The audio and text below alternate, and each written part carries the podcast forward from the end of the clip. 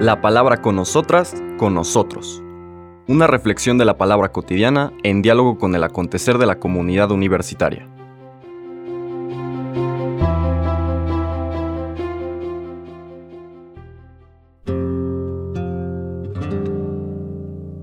Hola, buenos días.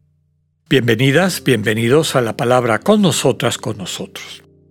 Hoy miércoles 11 de octubre seguimos nuestra vigésima séptima semana del tiempo ordinario. Nos mantenemos en el Evangelio de San Lucas. Ahora ya llegamos al capítulo décimo primero y vamos a leer los primeros versículos del 1 al 4. Es el lugar donde Lucas pone este dicho de Jesús, que seguramente toma de aquella colección de dichos que en otras ocasiones hemos descrito que los estudiosos de la Biblia le llamaban documento Q, del alemán Quelle, que significa fuente, que era una especie de antología de dichos de Jesús, y que Mateo y Lucas, que tuvieron acceso a esa fuente, fueron utilizándolas con, con cierta libertad. Muy probablemente se parecía a lo que ahora conocemos como apotegmas de los padres del desierto, que es un texto cristiano, más o menos del siglo IV, aunque algunos son un poquito anteriores de la era común, que es un apotegma, una especie como de intercambio entre un padre espiritual y un hijo espiritual. Y entonces el hijo espiritual se acerca al padre espiritual y hace una pregunta. ¿Cómo debe de ser mi oración? Y ya, el padre espiritual le explica, ¿no? A veces son dudas.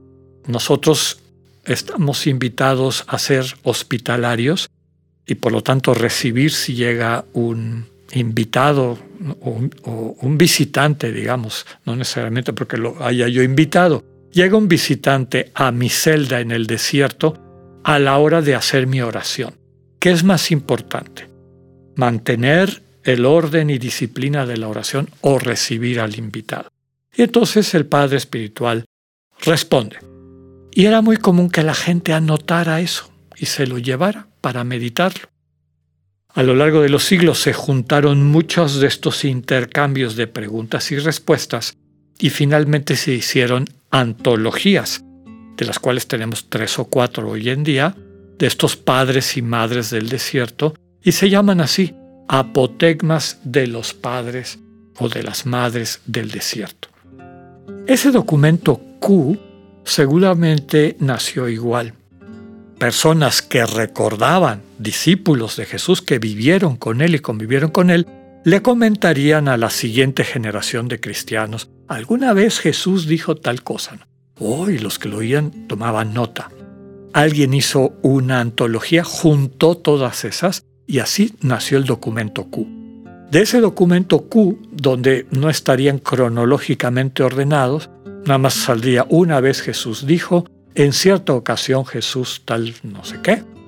Y entonces lo que hacen Mateo y Lucas, como ya hemos dicho en otras ocasiones, sobre la base del Evangelio de Marcos, van acomodando esos dichos de Jesús del documento Q y de otros documentos que tuvieron ellos a su alcance de acuerdo a su catequesis, es decir, la temática progresiva de introducción al misterio de Jesús, al misterio del Señor, de acuerdo a lo que cada uno de ellos decidió, tanto Mateo como Lucas. ¿Por qué les digo esto? El texto que vamos a escuchar, estos versículos 1 al 4 del capítulo 11 de Lucas, es la manera como Lucas presenta el Padre Nuestro. No así en el Evangelio de Mateo. Mateo pone el Padre Nuestro dentro del Sermón del Monte cuando invita a orar, ¿no? A orar con insistencia. Y sobre todo cuando los discípulos le preguntan al Señor, ¿cómo debemos de orar? Entonces ahí pone Mateo el Padre Nuestro. Lucas no.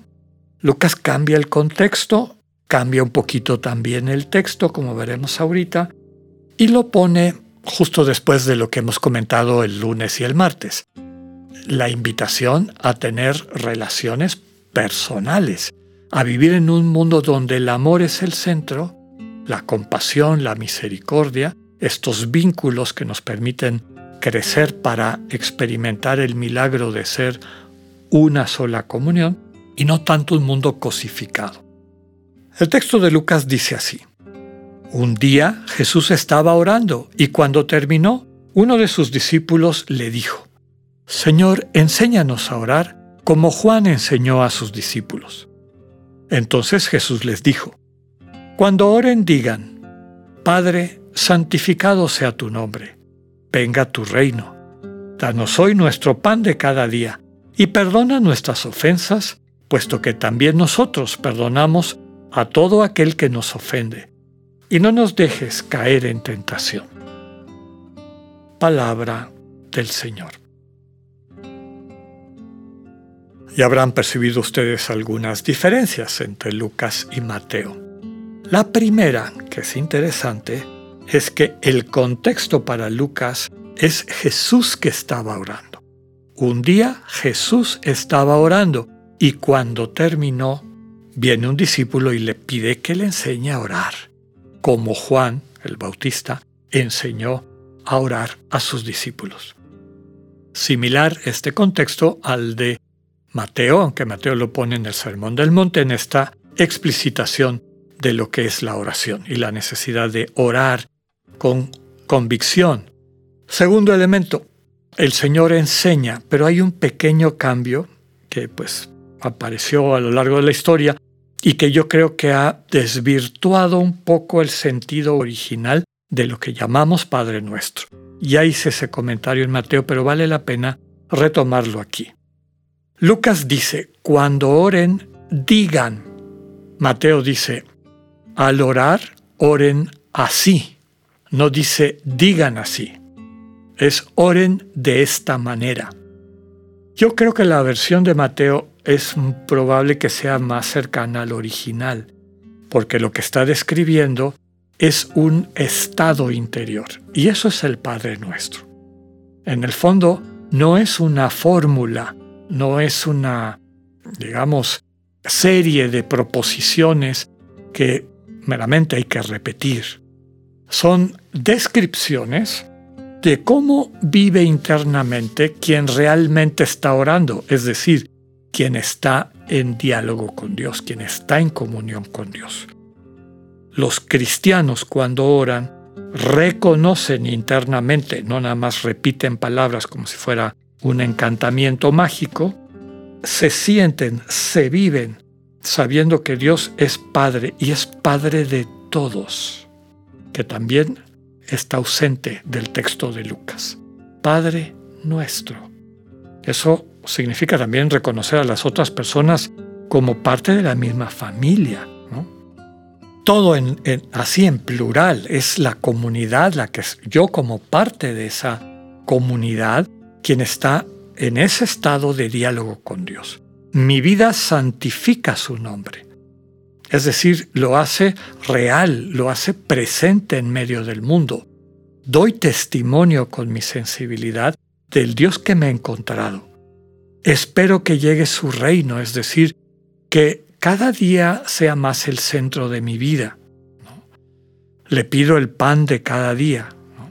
Otra cosa que no está presente en Lucas, hágase tu voluntad en la tierra como en el cielo. Que lo que vivimos en este mundo refleje, Señor, el dinamismo propio de tu misterio.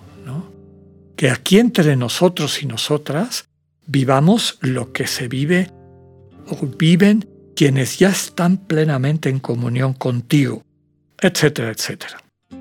La invitación a perdonar a quien ofende y no caer en tentación. No caer dentro de la tentación. La petición no es no nos tientes, es decir, no nos pongas a prueba, porque ya hemos dicho que a veces la prueba es parte del proceso de maduración. Necesitamos probarnos en el buen sentido de la palabra, ejercitarnos en nuestra capacidad de asumir de una forma madura, adulta, bien pensada, lo que nuestra vida está llamada a ser. En resumen, está describiendo ese dicho de Jesús, ese intercambio, lo que seguramente el Señor les transmitió a sus discípulos. No se trata de una fórmula. De hecho, en Mateo hasta les dice, no anden repitiendo y repitiendo como los paganos, etc. Eso es perder el tiempo. ¿Cómo después de decir eso les va a dar una fórmula para que estén repitiendo? Sería un absurdo, una contradicción. Está describiendo un estado. Pidámosle al Señor la gracia de que nuestra oración implique esa disposición interior para un diálogo permanente con el Dios vivo. Que así sea. Que tengan un buen día, Dios con ustedes.